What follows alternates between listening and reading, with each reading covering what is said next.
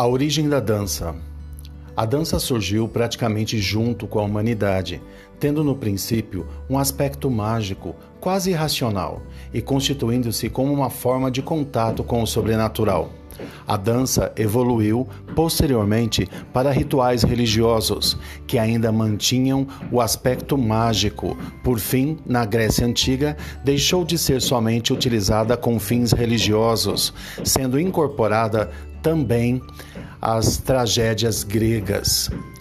A dança é uma das três principais artes cênicas da antiguidade, ao lado do teatro e da música.